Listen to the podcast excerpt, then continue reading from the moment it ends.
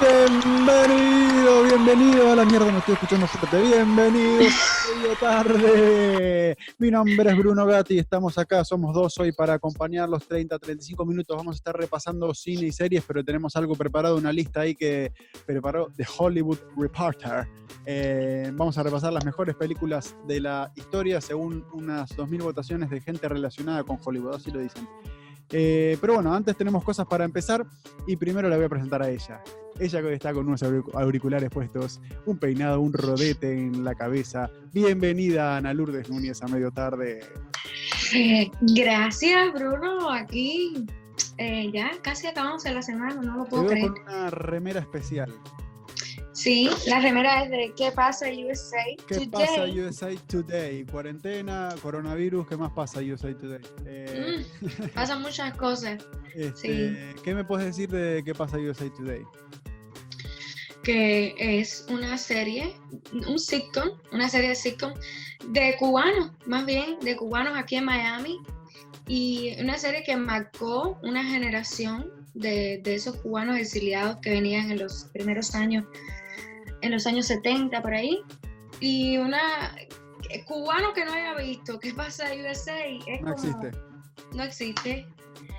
Sí, y es algo que nos marcó y después cuando vino al teatro, 40 años después, tuve el privilegio de trabajar, eh, ser parte de, o sea, del crew members de, de ¿Qué pasa? Y, fue algo, una experiencia maravillosa. No, y tuvo un éxito tremendo acá en Miami. ¿Cuántas funciones y todas llenas hicieron o no? Sí, hicimos como 6, eh, 12, como 16 funciones. la primera temporada. En el Adrian Y después, el mismo año volvimos una segunda temporada, sí, en el Art Center. Fue algo, sí, Sí, yo la fui a ver, me reí mucho y, también la, energía que se sentía de la cantidad de gente riéndose al mismo tiempo. En, es que tocaba todo. Impresionante. Sí, tocaba todos los puntos nostálgicos, cosas que yo no viví porque yo soy de, la comunidad nueva del exilio, pero mucha gente que vivió toda esa época de, las cosas de, de los años 70 estaba como, ¿what? Todo el mundo corrió para, para verlo. ¿Sabes que eso siempre pasa? Cuando uno añora algo, es como, wow, eso era cuando era joven, o oyes una canción y dices, ay, cuánto recuerdo. Y entonces una obra de teatro que viniera a recordarte aquellas míticas series, pues fue un éxito. Sí, muy bueno, muy bueno. Eh, bueno, vamos a aclarar que somos dos hoy, no somos tres. Eh, tenía un trámite que hacer, este, ahí estuvimos hablando, la verdad que no llegó en esta, en esta cuarentena, no sé qué hizo, me está violando la cuarentena, así que no. aviso a la... No, pero ya estamos en fase 1, ya estamos en fase 1. Estamos en fase 1, se puede salir, por eso aprovechó para salir hacer un trámite y, y bueno, ya está de vuelta en la nueva normalidad con el tráfico y la distancia y bueno, con eso nos quedamos sin Maggie hoy. Te extrañamos, mañana nos vamos a ver viernes, que mañana tenemos una invitada, no vamos a decir quién es, pero... ¿Puedo dar una pista? A ver. Ella fue parte del elenco de ¿Qué pasa USA Today? Ah, entonces mañana vamos a dejar el tema para mañana, vamos a preguntarle también. Eh, mañana tenemos eh, tres cuartas partes del programa, va a ser, eh, estuvo en el elenco de, o trabajando para ¿Qué pasa USA, ¿no? como decíamos entonces, te mandamos un beso Maggie, nos vamos a ver mañana. Y hoy es jueves 4 de junio. Le mando un beso a mi amigo Darío que está cumpliendo años 34, cumple, me alcanzó, pero ya enseguida, en unos días, ya me le escapó. Mm, en unos días te vas. Eh, hoy, eh, jueves 4 de junio de 2020, es un día muy importante para mí. ¿Por qué? Eh, hoy empecé terapia. Eso está muy bien. pensé, que, pensé que ya lo habías hecho antes, pensé que ya lo habías hecho. No, no, no, no, no, jamás, jamás lo hice. Es una idea que tenía hace varios años y eh, pude acomodarme los tiempos y todo para empezar y empecé, no voy a contar mucho, pero bueno, ya creo que con los días después se me va a ir escapando. pero la verdad que es muy interesante, hace rato que lo quería hacer y uno era todo incertidumbre porque nunca lo había hecho y, hoy empecé, empecé con una psicóloga, así que tranquilo. Me parece genial, me parece genial. Creo que, que Yo... suma, sí. Sí, sí, es que hablar con alguien y desahogarse, no importa, sea terapia, sea lo que sea, al final la terapia es para eso, para mejorar. Eh, pero siempre es bueno hablar con alguien y desahogarse y sí. Yo, mis experiencias han sido legendarias ya. Sí, no solamente desahogarse, ojo, es también para, para, conocerse más uno mismo, para nosotros como eh, muchos eh, ejercicios en el teatro, uno siempre trabaja con uno mismo y con la experiencia. Pero, pero te ayuda, creo yo, para eso mismo empecé, para ordenarme un poco, para comprender, para entender mi historia, para ver, eh, no sé, para, para hablar. Sí, es para eso, es para entender los porqués de uno, los porqués. Para generar muchas preguntas también, porque por ahí hay preguntas que ni nos hacemos que todavía, eh, viste que, es que no sé que no sé nada. Para mí, no pero también es uno, es el ejercicio, ese de el Hamlet interno que uno tiene, que es el ser y no ser, y, todas esas preguntas inconcretas que tenemos en la cabeza. Uy, ese cuestionamiento, yo creo que yo nunca he dejado de cuestionarme. No, sí, claro. la búsqueda, yo me siento en búsqueda constante, que es una de las cosas también que, se hablaron en el tema. Sí, claro. Eh, bueno. De gente que estamos, no, de que estamos muy bien. Eso de gente que estamos muy bien. Así que una efeméride del año que viene va a ser que empecé terapia. Uh, sí, ya esa la vamos a apuntar. Hoy, eh, Anita, es el Día Mundial de la Fertilidad. ¿Te interesa tocar el tema? No, mucho, ¿no? Eh, eh, mm. lo, que estuve leyendo es que es un problema muy, mucho más común de lo que se cree, la infertilidad, ¿no? Sí, claro, claro. Eh, y por suerte está avanzando mucho la ciencia y la tecnología para, asistir a estas parejas que por ahí quieren concebir y no, no pueden. Eso lo encuentro, eso es uno de los avances de la tecnología que más a favor estoy, porque mucha gente mm, basan su, su felicidad en eso. Y verla tronchada y truncada por, un problema médico, ¿okay?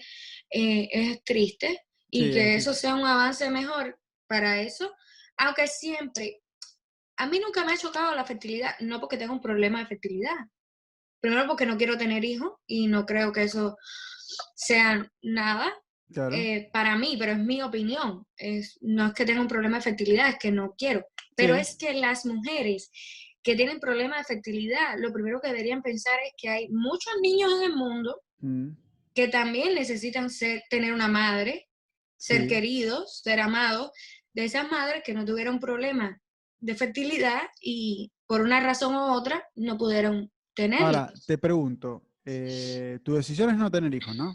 Eso, perfecto. Yo también, yo todavía no estoy muy seguro, así que vamos en camino. Eh, pero tengo una pregunta. Eh, porque una, de las técnicas que se usa para, em, para los que no pueden tener hijos, para que puedan tener hijos, es la subrogación de vientre. Eh, es una cosa que me he planteado. Sí, sí. Obviamente cobrando la cobrando la taca taca, ¿eh? Una arriba de la otra. no, pero más que por un problema de dinero, sí, me lo he planteado.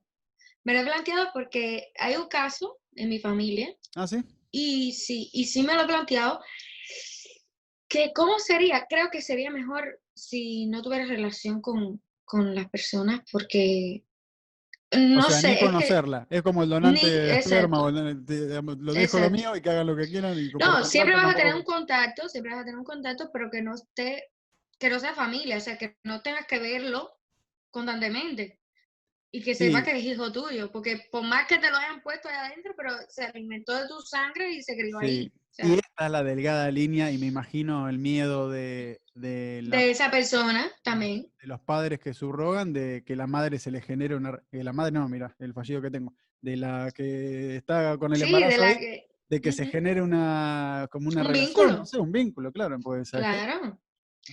Sí, siempre me he planteado eso. Eh, es que lo que pasa que ahora ya hablando de la psicóloga y de la psicología, es que es el miedo terrible. Yo siempre, eso para mí es una cosa horrible, es la responsabilidad. Claro.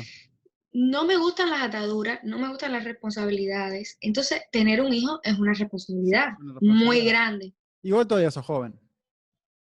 bueno, ni tanto, pero igual, no me gusta. Entonces, sí, tenerlo para alguien más y que para esa persona eh, signifique algo demasiadísimo grande, o sea, su felicidad máxima sea tener un hijo y yo se lo pueda concebir, pues tampoco...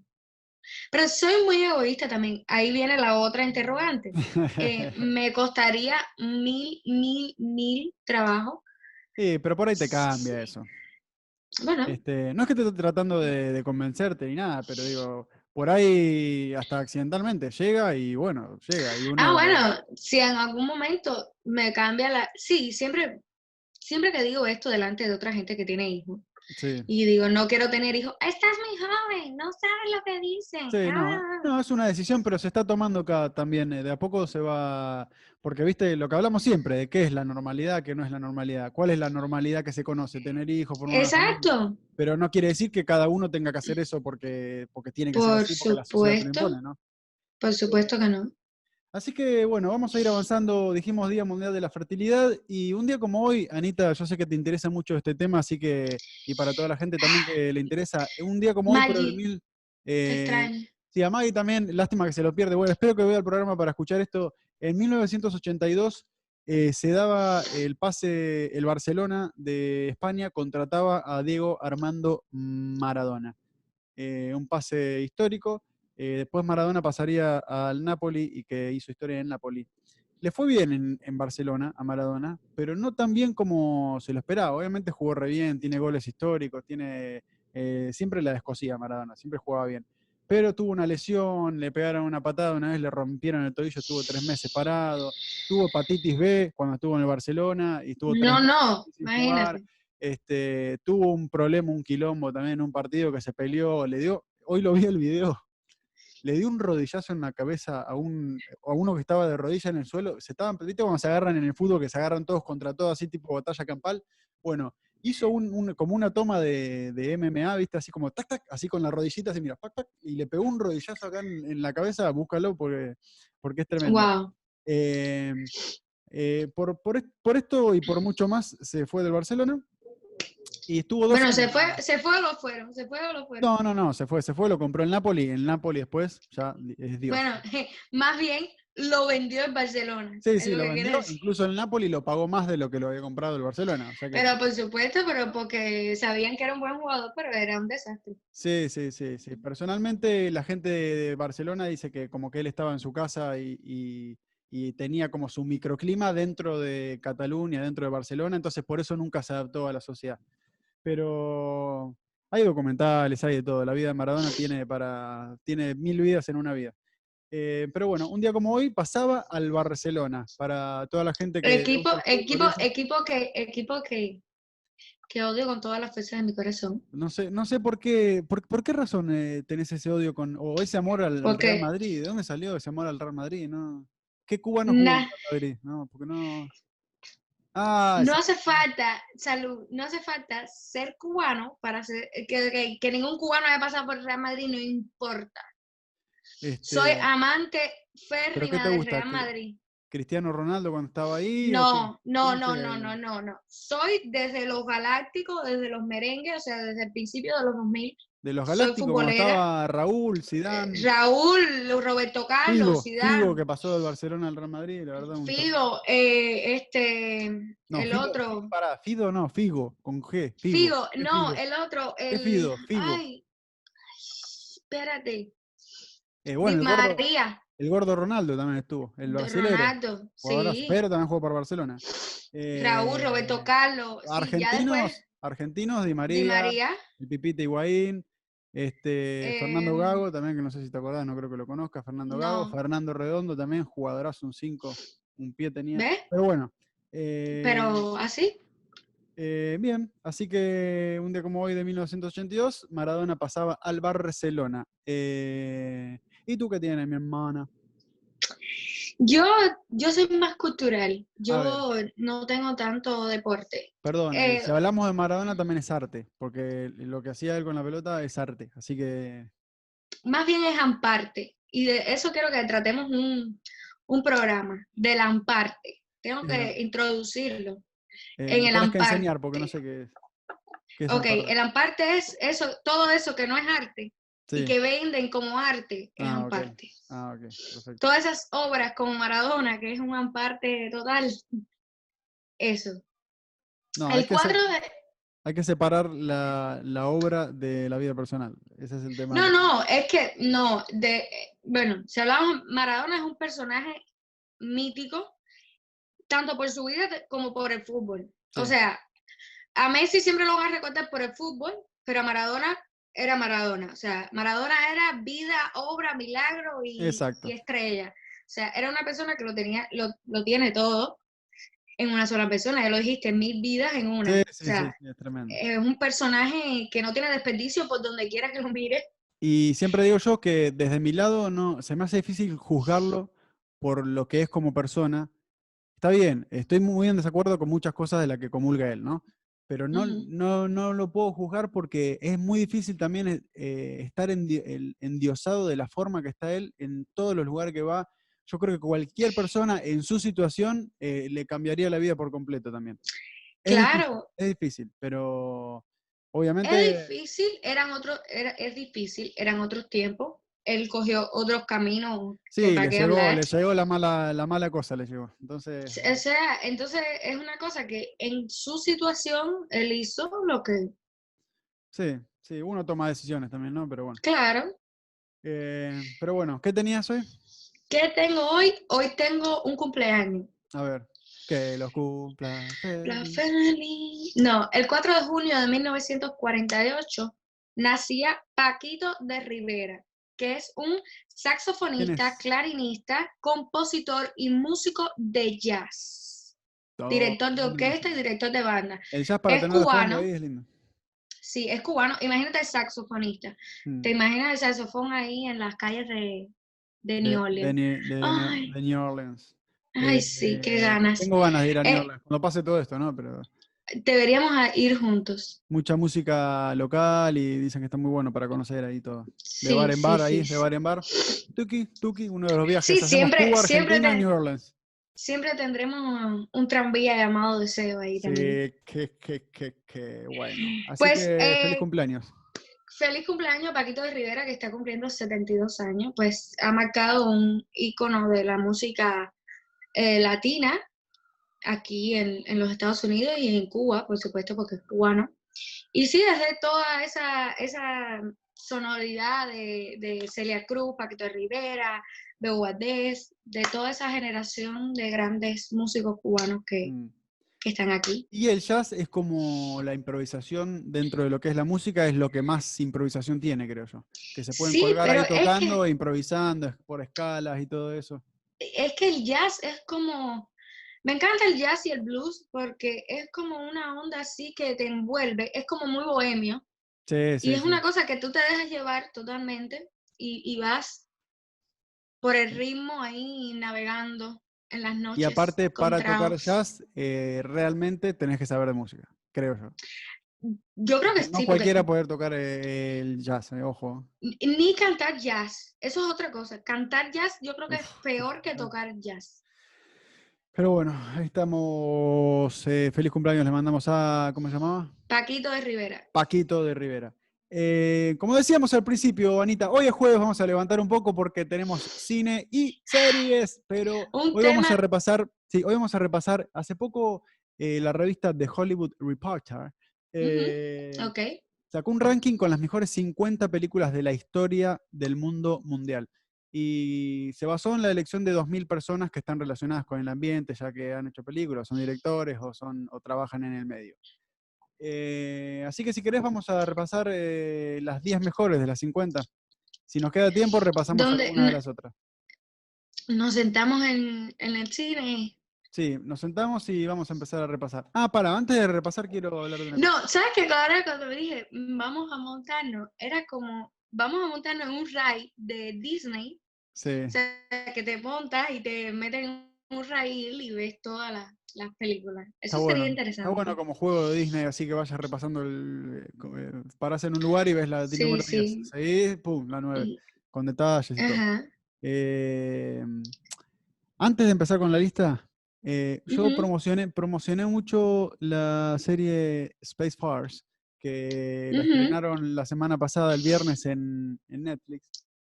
¿Y por qué? Porque tenía el, el escritor, era el escritor Greg Daniels, y después la, que también escribió con, eh, ahora no me acuerdo el nombre, la puta madre, el- ¿cómo se llama? No, no sé, el The Office. Steve Los Carell. está, escritores de Steve The- Carell, pará, que se me había ido el nombre, Steve Carell. Y sinceramente le vi los primeros tres capítulos y la abandoné a la mitad del cuarto. Ok. Eh, complicada. Yo como eh, crítica proclamada por ustedes y por algunas personas, la vi completa, pero tengo que decirte que no fue de, los, de las mejores cosas que he visto. Y después, es que me pasa algo diferente que a ti. Después de ver el actor, que Mm. el actor es Steve eh, que dijiste, Sí. ok, después de verlo en un papel serio, que fue el de eh, Good Morning Show, me cuesta tantísimo. me pasó igual que en Good Morning Show. Cuando lo vi haciendo un papel serio, me costaba trabajo encajarlo en Sí. el papel serio. Y ahora me cuesta encajarlo. Sacarlo No del es serio que lo para ha- meterlo en- exacto. No es que lo haga mal. Me parece la actuación Sí, sí, bueno. bien. No, a mí Igual que el- el personaje que tiene ahora me, me parece que está bien. Lo que no me parece es la, la situación es graciosa. Como que la situación, exacto, no, no me parece gracioso. Hay algunas cosas que sí me parecían graciosas e interesantes, incluso interesantes, Sí. pero, porque más que eso, lo que te, el, el tema es interesante, pero no es gracioso, porque gracia no tiene. Y yo no sé si fue a propósito, pero estrenaron el viernes una serie que el primer capítulo se llama The Launching porque están lanzando un cohete y el sábado Mm. lanzando el cohete en la NASA. Que, que- Sí, sí, no, Netflix ahí, Netflix ahí se metió un hit Para con mí, tres bases llenas. del miércoles al sábado por el estreno de Space Force, no sé. No, eh, vaya, eh, eh, es como la película que dice, es como la serie, que dice, vamos a retrasarlo todo por el viento, por el no sé qué, por el no sé cuánto, sí, sí. Lo mismo. Este, la cosa es que no sé, no sé si alguna vez la seguiré viendo, porque hay un montón de cosas mejores para ver también. Hay un mon- un montón de cosas que ya está comprobado que están buenísimas y que todavía no vi. Entonces prefiero ver, eh, dedicarle tiempo a lo que ya sé que está bueno y no a eso que me falló. Eh, como les dije, sí, que también es de Greg Daniels, pero está en Amazon. Upload, sí, está muy buena, que esa ya se la recomendé eh, hace un par de semanas. Up. Eh, pero vamos con la lista. Ok, vamos a empezar. 10, Yo no, que, me fallo en que no. Algo que siempre he querido decir. Rueda, director. Dale música, Sergio. Eh, la lista número 10, la lista número 10 no, la lista. eh, el número 10 está ubicada la lista de Schindler. Ok, vamos a empezar del 10 a la 1. Sí, del 10 al 1, del 10 al 1. Eh. Y después, eh, si nos queda tiempo, vamos a repasar nuestras mejores tres, al menos Ok, las que hoy. Ok, Eh, la lista de, de 1993. eh, de Ian Neeson. De, de Liam Neeson, sí. Liam, Liam Neeson Neeson. eh, la protagonizó Ben Kingsley y Ralph Fiennes, o Fiennes, no sé cómo se dice. No la vi esta película. Sé que es Sí, buena, la vi. sé que está en Netflix, pero la tengo ahí en la lista para verla. Sí, sí, la, la vi. Creo que el director es Steven Spielberg. Sí, Creo, creo, creo. Ok. Sí, la vi hace muchos años, pero la vi. Claro, la vi en Cuba hace tiempo. pero mira, mirá si el guion es viejo que dice que la curiosidad que tiene esta película, que en los años 80, Martín Scorsese tuvo la oportunidad de llevar la historia al cine, pero finalmente lo hizo Steven Spielberg en el Y 93. creo que si Martín Scorsese la hubiera hecho, hubiera durado cuatro horas y media. como la última que de- la- como la última que hizo para el- sí. irlandés, el irlandés era que se? El, el irlandés. Sí, sí, el Eh, irlandés. Número 9 en la película 2001 Odisea del espacio de 1968. Acá sí que Mm. estoy perdido, es una obra Nah. una obra, mira, una película dirigida por Stanley Kubrick. eh, pero la verdad que no sé ni de qué va esa película, la vamos a pasar como nada. La número 8, eh, ET, el extraterrestre, de 1982. ET es la del famoso que está así con el dedito, que vuela con la bicicleta por adelante de la luna. Pero Eh, que no has visto, pero que no has visto. Tienes que confesar que no lo has visto. eh, tengo que confesar que en esta lista, las primeras 10, eh, no estoy muy familiarizado porque estoy medio perdido. Eh, no la vi esta tampoco. Pero no, no has visto nada. O de pará, probable- probablemente la vi, pero me olvidé. Tienes que haberla visto de niño, porque Por ahí, esa película. claro, por ahí de chico la vi, pero realmente me olvidé, no sé ni de qué trata. No sé si es un alien que se cayó del espacio, no sé si es un alien que, no sé, no sé cómo es la película. Tienes que verla porque creo que es el cine de ficción que se sigue en aquella época Sí. y está muy buen- está muy bien lograda, está Claro. bien, está muy buena.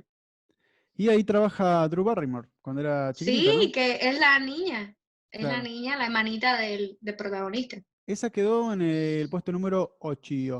En el puesto número 7, El Padrino parte 2, de 1974. Y hay una foto Tú de Al sabes que hay- Pacino así como... Sí, pero tú sabes que hay una curiosidad con esa película. Esa ¿Con el película que 2? superó con creces, sí, de Coppola, que superó al Padrino 1 y es en la historia del cine, es la única película, o sea, El Padrino, la saga del Padrino, es la única película donde le han dado el Oscar, dos Oscar a un mismo personaje. Porque el personaje de Vito Corleone en la primera era interpretado por Marlon Brando, Sí, el que ganó un Oscar, sí. y en la segunda es interpretado por Robert De Niro, que la historia de cuando él vino de Italia a Nueva York y se gana otro Robert Oscar. De Niro o se sea, gana el Oscar. es Sí, la primera. acá, acá tengo la información Exacto. que la segunda, El Padrino 2, ganó 6 Oscars. Ganó Robert De Niro como mejor actor Sí, de sí. reparto porque hacía de Víctor Corleone cuando era viejo, dirección, película, guion Ujú. adaptado, dirección artística y música. Eh, seis sí. para El Padrino parte 2 y está en el puesto número 7 de las mejores películas de la historia por la votación de, de Hollywood Reporter y 2.000 personajes o personas que trabajan en, la- en el ambiente. Número 6, Casablanca, 1942. Eh, sigo perdido yo. Esta lista me tiene mal. Creo que vi es El Padrino 2 y la vi poco. Casablanca. Pero ca- Casablanca, el, sí. el Padrino 2 la vi, la vi hace poco. No, la vi aquí, pero no hace poco. Y Casablanca siempre nos quedará París. O sea, el, Sí, no. un- es que no sé cómo decirlo, pero eh, el nombre del actor es Upri Bogan, pero lo Sí. digo súper mal porque lo digo como acento cubano. Y Humphrey, Humphrey sí, Bogart. imagínate. Humphrey, Humphrey Bogart. No sé tampoco yo, así que no. Y esa película es de, bueno, esa película es de- de- del tiempo de mi mamá. Y, y 42. sí, y aparte, la mítica frase es que él se queda, ella se va y él eh, al final se despiden y dicen, siempre nos quedará París. Entonces, cada vez que te despides con alguien, es como, no importa lo que pase, siempre nos quedará París. Bien. Y Eh, hubo muchas especulaciones porque él se queda con, con un hombre y ella se va, y entonces hay como un mito alrededor de Casablanca. hmm. Pero bueno, ahí la tenemos en puesto número 6, Casablanca. eh, no puedo decir, Ok, la verdad que no la gané. Ganó tres premios Oscar a Mejor Director, Mejor Película y Mejor Guión. Número 5, llega nuestro amigo Quentin Tarantino con Pulp Fiction de 1994. Eh, ujú, Como una forma diferente de cine, con toda la... la- la- exacto. Yo creo que de todos los directores que hemos nombrado hasta ahora, o sea, Coppola, Spielberg, el más, el más modernito para nosotros, Scorsese todavía y Spielberg y siguen haciendo películas, pero Sí. De los 90, el, el resurgir de los 90 creo que fue eh, Quentin, totalmente, mi amigo Quentin. Sí, bueno, sigue haciendo películas. A mí me gusta como el tipo de películas. Hace poco agregaron a Netflix la eh, Django Unchained, que también está, muy buena esa película. Y en Pulp Fiction él estuvo, creo que ahí conoció a Uma Thurman.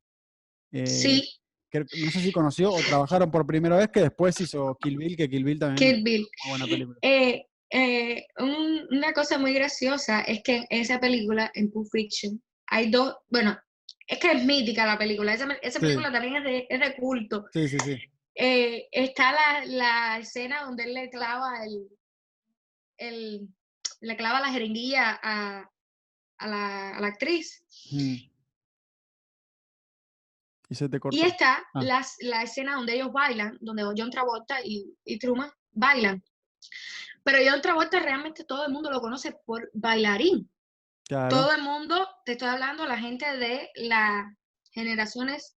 Sí, que había visto las películas de él Eh, cuando era el- como el galán. Exacto, exacto. Y el otro día estaba hablando con alguien y le digo, no, porque yo Travolta, no sé qué, y me dice, y yo Travolta baila. O sea, es como ya lo tienen, eh, visto desde ahora que, que está muy deformadito él, aunque ha mejorado mucho, porque Sí, últimamente sí. lo vi y se ha puesto en forma de nuevo, pero nadie cree que baile y es tremendo bailarín. o sea, Sí, es una tremendo cosa bailarín. espectacular. Y canta bien todo, la verdad que tremendo artista. Eh, tendrá sus cosas mejores y peores que hizo, pero tremendo artista. No, no, pero es bueno. Sí, es Yo bueno, lo es bueno. considero bueno. Sí, sí, sí, a mí me gustan lo- las cosas que hizo. Sí. El número 4, Sueño de Libertad o The Shawshank Redemption. Ok, Eh, esa nunca la he visto. ¿No la viste? Eh, mm, está mm, muy, yo la vi, la vi esta película y me gustó mucho en su momento. Vi que la habían agregado en Netflix. La quise ver la semana pasada de vuelta en Netflix y la sacaron de Netflix. No sé qué pasó eh, con los amigos de la N. Y, pero una película, la verdad que excelente. Es la historia de un tipo que va preso y, y no me acuerdo más. Así que eh, el que ver, yo te voy a contar el problema que tengo de memoria. Yo miro una película eh, hace, ponele dos años, ¿no? Salvo que las que Ajá. muchas veces sí me las acuerdo. Pero miro una película y me encantó, me encantó la película. Cuando después eh, me, me preguntan, ¿y qué tal esa película a los cinco años? ponele, ¿Qué tal esa película? Eh, me acuerdo eh, cómo la califiqué, pero no me acuerdo bien todo lo que pasó en la película. Entonces tengo ese Mm. problema de que yo sé que la película está buenísima, pero no te puedo decir bien qué pasa y todo eso. Tienes que verla de vuelta para estudiarla un poco más. Es, es, es lo que le pasa también a Marjan, que tienen mm, memoria selectiva. Yo tengo Sí. un problema ahí. Involuntaria, algo- involuntaria. Porque si yo Sí. eligiera lo que, lo que quiero acordarme, no, eso es como al azar. No, no, no puedo elegir. No, yo soy todo lo contrario. O sea, yo me acuerdo de muchísimas, muchísimas, muchísimas cosas. Incluso de, de escenas que nadie, ay, pero tú viste eso, yo me acuerdo, ay, sí, porque ahí cuando él sacó el arca perdida, todo ese mojón, sí. Eh. ¿cuántas, ¿Cuántos Oscar ganó eh, The Shawshank Redemption? O Sueños de Mm. Libertad. Ni idea. Eh, fue nominada muchas veces, acá no dice, pero eh, no ganó ninguna estatuilla. ¿Por qué? Porque ese año compitió contra Pulp Fiction Pulp Fiction y Forrest Gump. y Forrest Gump, claro, que se llevaron todo. Así que Sueños de Libertad, una excelente película que no ganó ninguna estatuilla por la alta competencia. Número 3, Citizen Kane, Ciudadano Kane. No tengo, Eh, más no. perdido que antes, 1941, la película eh, que dicen que está muy buena también, el film innovó tanto que no terminó de ser comprendida en su tiempo, dice, em, y recibió ocho candidaturas para los Oscars.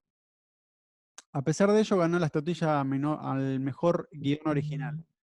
Em, pero la verdad que no tengo mucho para decir. El Ciudadano Kane, no sé si está en algún lado para verla, puede que esté en Netflix. No sé si se.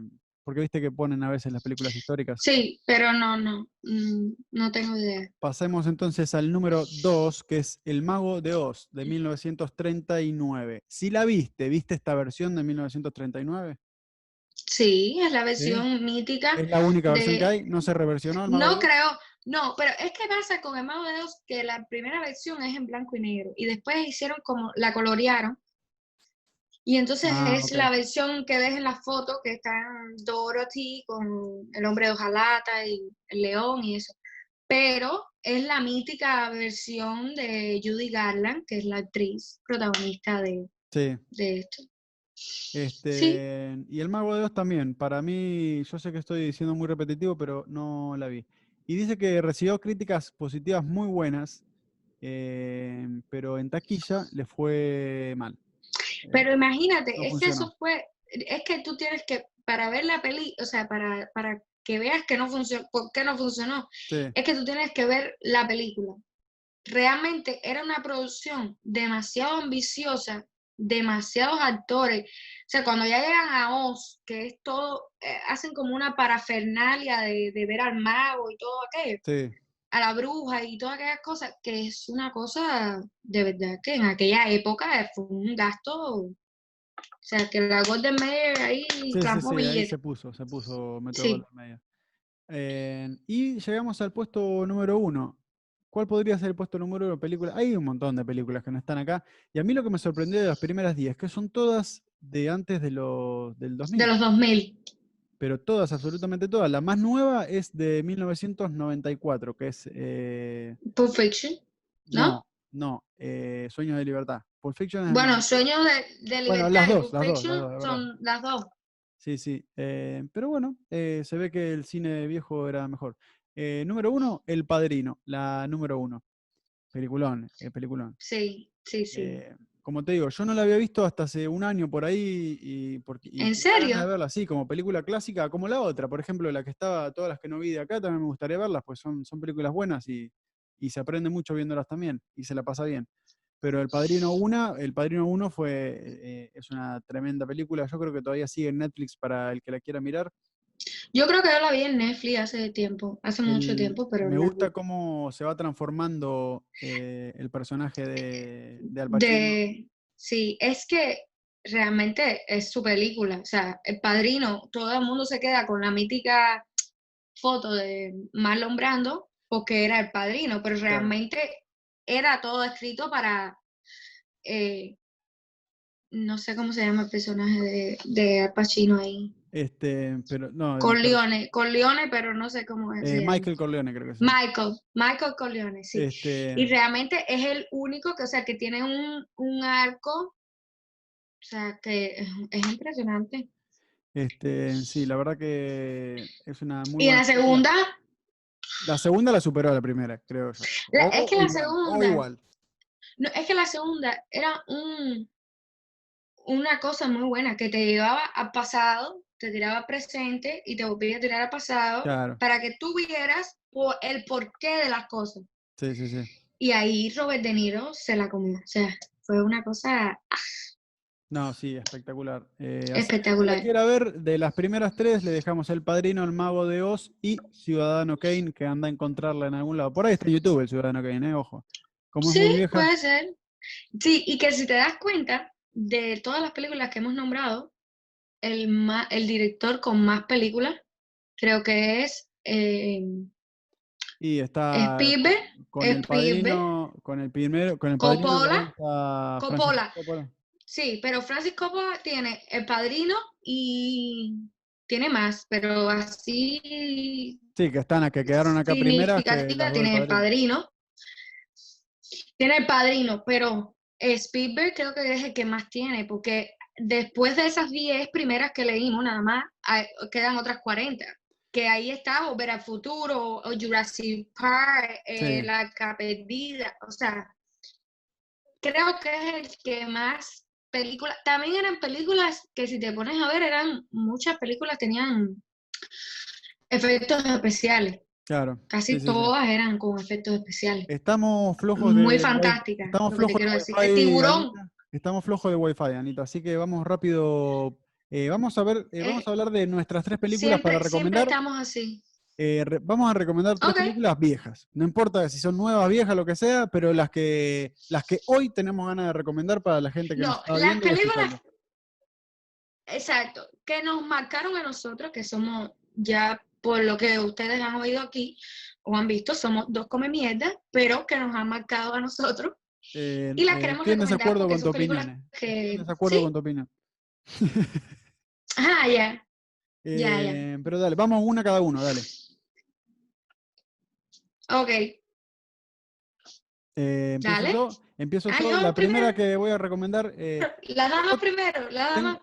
Dale, las damas primero, voy yo. La primera que voy a recomendar, este, eh, trabajó Will Smith eh, como actor principal y es En Busca de la Felicidad.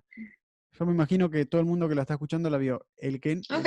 él o la que no la vio, si no la vio, búsquela y póngasela a ver.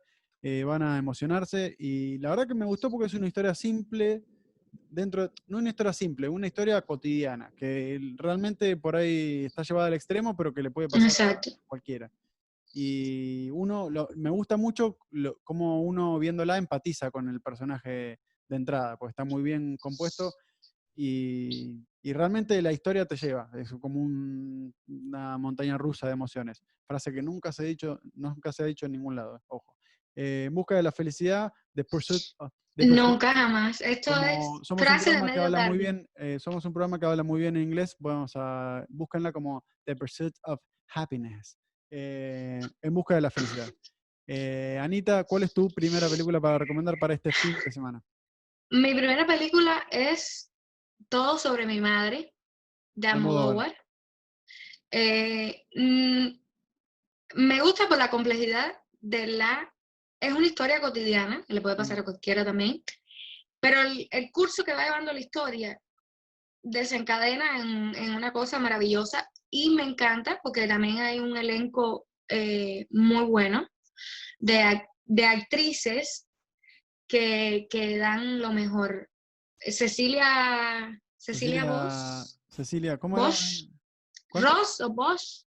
Cecilia, Ross, no. Sí, sé, quién es, pero no me acuerdo. E, ella. no, sí, sí, sí, Ross, algo así, Cecilia, ella, argentina, buenísima. Cecilia Roth, R-O-T-H. Ah, ah, sí. Y, y esa película a mí me encanta más que por, por todo, porque la escribió Amodóvar y la dirigió, pero es una historia que te vuelve loca. Esa es mi eh, recomendación primero uno. Bien, todo sobre mi madre. Eh, número dos mía, eh, también para seguir en, allá arriba con, con En Busca de la Felicidad, La vida es bella. Si no la vieron, también Roberto Benigni escribió, dirigió y protagonizó esta película, ganó el Oscar a Mejor Película Internacional en su momento.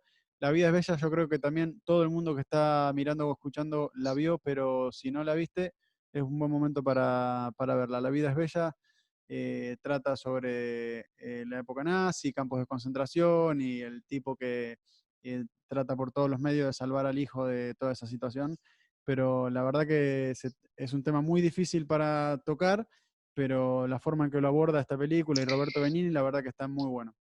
La forma que, que está contada la película y que él la, la, la expone, a mí me encanta. La relación que él tiene con el hijo, cómo le expone todo para... Es que realmente, realmente, es una comedia.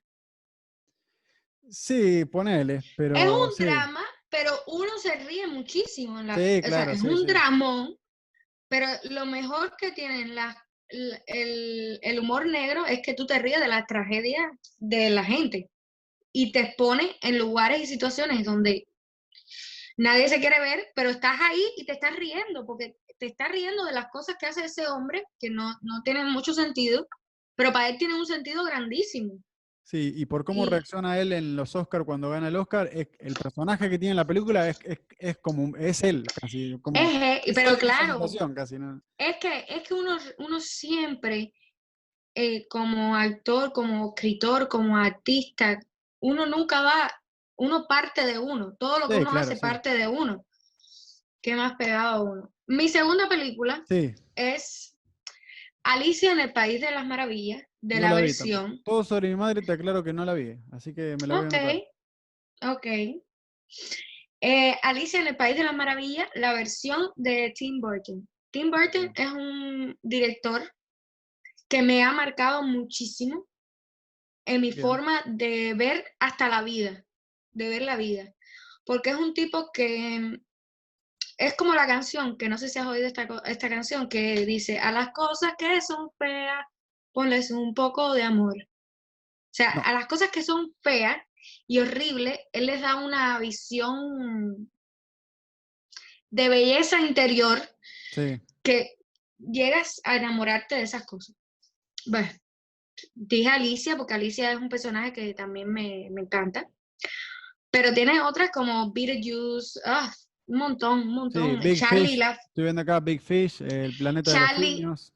Charlie en la fábrica de chocolate, el planeta de los simios. Eh, Batman Returns. El Nightmare Before Christmas, que son dibujos animados. O sea, me encanta. La novia cada manos de tijera también tiene. Sí, eh, Scissorhands. Eh, sí, sí, está Edward Sí, el, su actor fetiche es eh, Johnny Depp. Johnny Depp. Johnny Depp.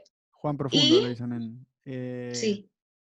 Eh, bueno, ya como estamos terminando, vamos a avanzar. la tercera y última película que voy a recomendar es una película que protagoniza Tom Hanks y se llama Forrest Gump. También es, las tres que dije hoy, súper conocidas, seguramente de todo el mundo ya las vio, pero Siempre es bueno, siempre que la veo, que la están pasando en televisión o eso, me la quedo mirando, porque eh, me gusta mucho, como es como recontra, casi de fantasía la película, ¿no? Pero tranquilamente también puede ser eh, una historia.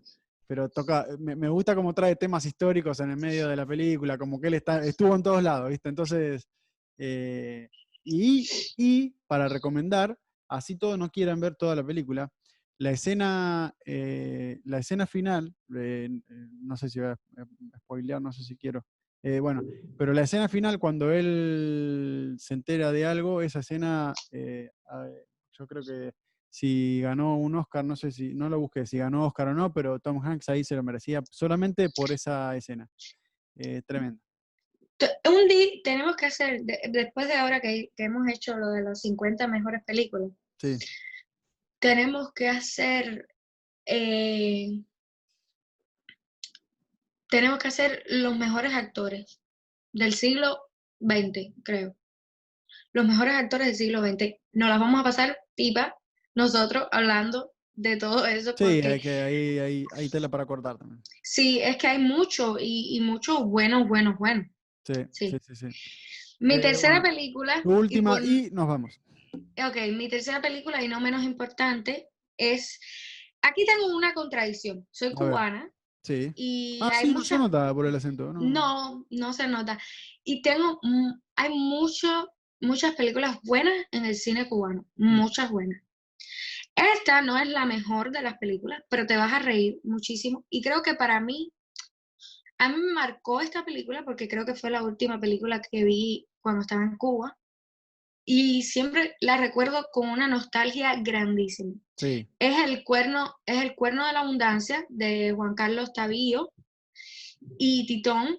O sea, son dos, dos escritores y directores de la película. Me parece, la película es, tiene un tema cotidiano, bueno, ni tanto cotidiano, pero te ríes muchísimo, porque es el absurdo de una gente tratando de buscar la felicidad más allá Sí. por las cosas y las condiciones que viven en Cuba. Me Claro. encanta esa película, la recomiendo muchísimo, se van a reír muchísimo.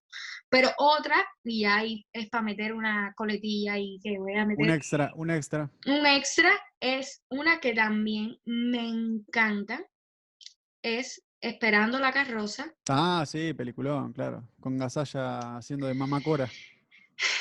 Gasalla, eh, Está Darío Grandinetti también creo. eh, Darío Grandinetti y La China Zorrilla. la China Zorrilla, claro.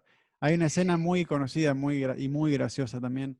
eh, cuando, bueno, eh, pará, eh, ay, se me fue el nombre de, De la actriz, no, del... del actor, del actor, un actor argentino. No, no, que también lo fui a ver en el teatro. Eh, ay, mierda. El que trabaja con Franchella en la última película que pusieron en Netflix, que es que es de obra de arte. Sí, claro. Eh, pues, eh, La, la, la película se llama Una obra de arte, ¿no? O Mi obra de arte, la, mi historia, no sé qué. Sí, yo sé quién es. Que él es pintor. Que él Ya, es pintor. Ya, sí, ya se me va a venir el nombre, la puta Sí, madre. él es el hijo de mamá Cora. Él es el él- hijo, de sí, los pero hijos. él tiene una escena que va a visitar unos primos y se baja, entonces le está contando en el auto. Sí, no, no. Sí. Y tenían dos empanadas. Sí, Dos hablando de lo empanadas. ¿Tienes pobre que eran, no, de lo pobre que eran, y entonces está comiendo una empanada y le dice, vos sabés que tenían tres empanadas para comer nada más, y está comiendo una porque se lo dieron. Sí, no, no, Bueno. pero el, y, no, y la otra escena mítica es la de China Zorrilla que dice, ella hace puchero, yo hago puchero, ella hace claro, ravioli, yo hago ravioli, qué país. Sí, es Este, mi- esa película le ha re- esa película del cine latinoamericano ha regalado tanta risa y tan y es una película totalmente del absurdo porque sí, sí, sí, muy bueno. Se perdió la abuela es- y todo el mundo buscando eh, acá, eh, no, no, y traen a otra que no es ella, bueno, ¿para qué? Este. Luis Brandoni, ahí lo busqué, lo, lo googleé. Luis Brandoni, ¿Lo imposible- viste en el teatro? dificilísimo eh, olvidarse y me lo olvidé por un ratito. Sí, lo vi en el teatro, él junto a Eduardo Blanco hicieron una obra que se llamaba eh, Parque Lesama, dirigida por el mismo director de El secreto de sus ojos, que eh, en este momento de olvido ya entré en una laguna que no me acuerdo de nadie. Em, pero lo, vi- me- lo que me reí con Luis Brandoni y Eduardo Blanco en el teatro, una obra de teatro de dos horas y pico, eh, dirigida por Campanella. Ahí está. Eh, Juan José Campanella. La verdad que fue una obra espectacular y, y me, me morí de risa. Sobre Son dos de, señores- son, son de las cosas que, que no deberíamos nunca perder. Si tengo la oportunidad de ir a Argentina, creo que vas a tener que sacarme porque voy a No, morir en el te- teatro. Te hundís en, en calle Corrientes eh, cuando todo Y voy a vuelva- morir ahí. Cuando todo vuelva a la nueva normalidad, que estén las Tenemos obras de que ir. teatro y todo eso, sí, hay que ir, hay que ir porque está buenísimo. Eh, así que bueno, eh, nada más por hoy, Anita, ¿algo más para decir?